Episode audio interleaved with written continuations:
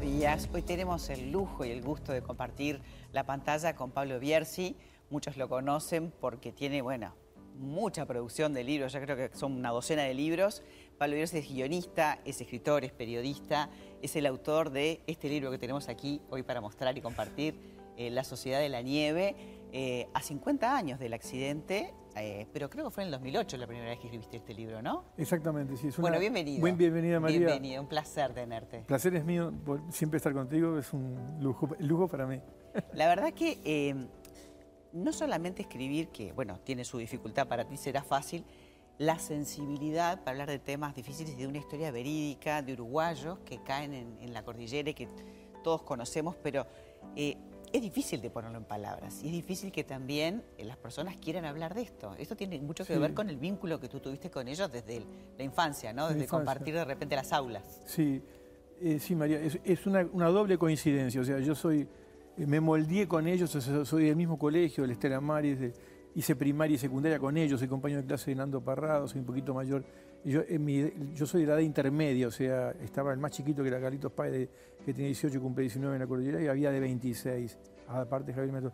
O sea, me, me, moldeé con ellos, con los de la Estela Maris. Había, no te olvides que en pero la vivencia fuerte desde acá, no te pasó allá, claro, pero, la, la, la, acompañé siempre desde, desde, desde, adentro, porque era parecido, era, era amigo y, tenemos las mismas, eh, viste cuando lees las entre líneas con la gente con que te moldeas, y a la vez la otra coincidencia es que siempre me gustó escribir desde, la adolescencia, entonces, y bueno, se sumaron esos factores y es un tema que me, apasionó porque siempre desde que, desde que ocurrió, eh, como lo pongo acá, a nosotros todos nos partió la vida del medio, entonces era algo que, que uno lo busca hasta como una necesidad personal y como de reivindicación de todos los... A mí siempre, yo siempre sentí como, ¿quién va a escribir en lugar de los muertos que yo los conozco?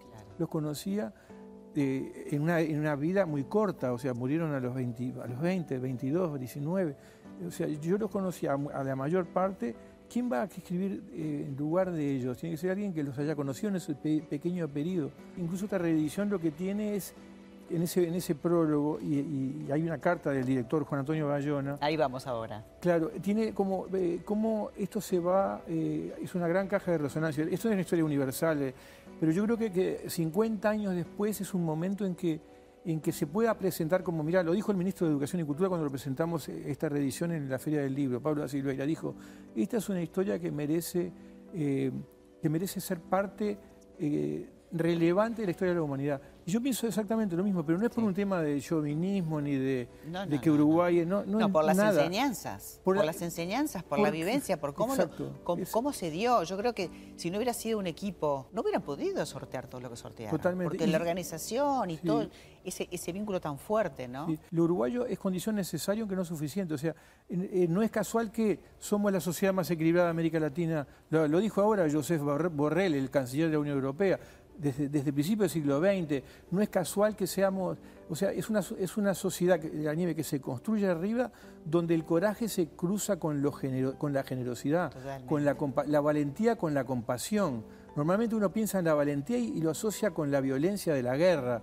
Acá la valentía es hasta asociada con, con, el, con, el, con, la bondad. en muchas cosas y, y tener que compartir cosas muy duras para poder hacerse fuertes y tener esa resiliencia de salir adelante. Exactamente, y, no claudicar. Eso, eso, eso, eso es un dato uruguayo. El no claudicar viene de la historia. Y esa sociedad equilibrada, que es lo que ellos forman en esa sociedad que construyen en la tan disruptiva, tan contraintuitiva en la montaña, eh, es peculiar y eso los europeos, eh, por, esto, por eso la película, lo, lo, lo, advirtieron y por eso la, están, la quieren contar desde, desde, en español. Vamos a hablar de la película, vamos a hablar que hay una carta que está publicada, por supuesto, en el libro de un eh, cineasta español muy importante, Juan Antonio Bayona, que se conmovió con el libro, se conmovió con la historia, se conmovió con la narrativa, con el guion y este año, 2023, vamos a poderlo ver en pantallas de Netflix. Se estuvo rodando este, en Sierra Nevada y aparte sé que estuviste participando de, del rodaje, debe haber sido súper fuerte y súper emotivo porque de alguna manera estás reviviendo situaciones y, están narrando con un lenguaje audiovisual, como lo tiene el cine, pero el hombre se conmovió y la carta que tiene el libro este, no tiene desperdicio. Sí hicieron otras películas antes, pero me parece que esto a mí me genera mucha expectativa por por, porque están todos vinculados, porque estás vinculado en el rodaje, porque además tiene como curiosidad algo particular. Si bien hay actores y hay gente, muchos técnicos uruguayos, por ejemplo, eh, Carlitos Páez va a protagonizar el padre, o sea, va a ser del padre. ¿Y eso porque, bueno, pasaron 50 mm. años. Además, el rol de, Carlos Páez, que siempre creyó que ellos estaban vivos, porque hay que ver que tuvieron el accidente, tuvieron diferentes situaciones, después vino la luz, siempre pasaban cosas. Y cuando ellos escuchan que no los buscan más, debe haber sido tremendo. Sin duda. Una de las cosas que buscaba, que, que buscaba en esta película, el rodaje terminó en, en diciembre, después de 140 días, que es muchísimo, muchísimos días de rodaje, sumamente intensos y tomé en cuenta que él, buscaba dos palabras siempre, que era verdad y realidad. A pesar de que esto es una recreación, o sea, no son 72 horas, 72 días, son dos horas y media, es, una, película. Y el rodaje fue muy duro, María, porque él quería eh, aprovechar la, circunstancia que estábamos rodando en la montaña de Sierra Nevada. Había tres sets, uno de ellos a 3.000 metros de altura. Estábamos con unas nevadas sumamente intensas.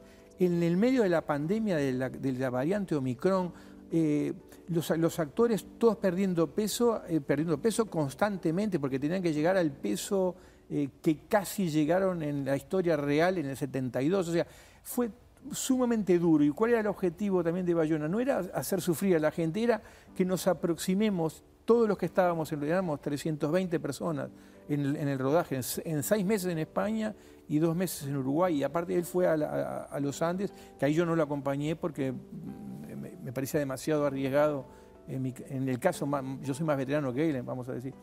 Eh, pero creo que, la dureza del rodaje eh, les permitió a, los actores a los y al propio Bayona acercar, acercarse al menos una micra a lo que, que ellos tú estás contando habla muy bien de él, porque tiene la sensibilidad de haber estado donde de verdad fue el accidente para poderlo recrear en su película de la manera más más verídica, con esa verdad. Totalmente. Fíjate que, tú lo que ves es lo que en la película, porque hay muchas cosas que no, puedo, no las puedo decir, porque esto es de Netflix, pero hay cosas que sí puedo decirlas.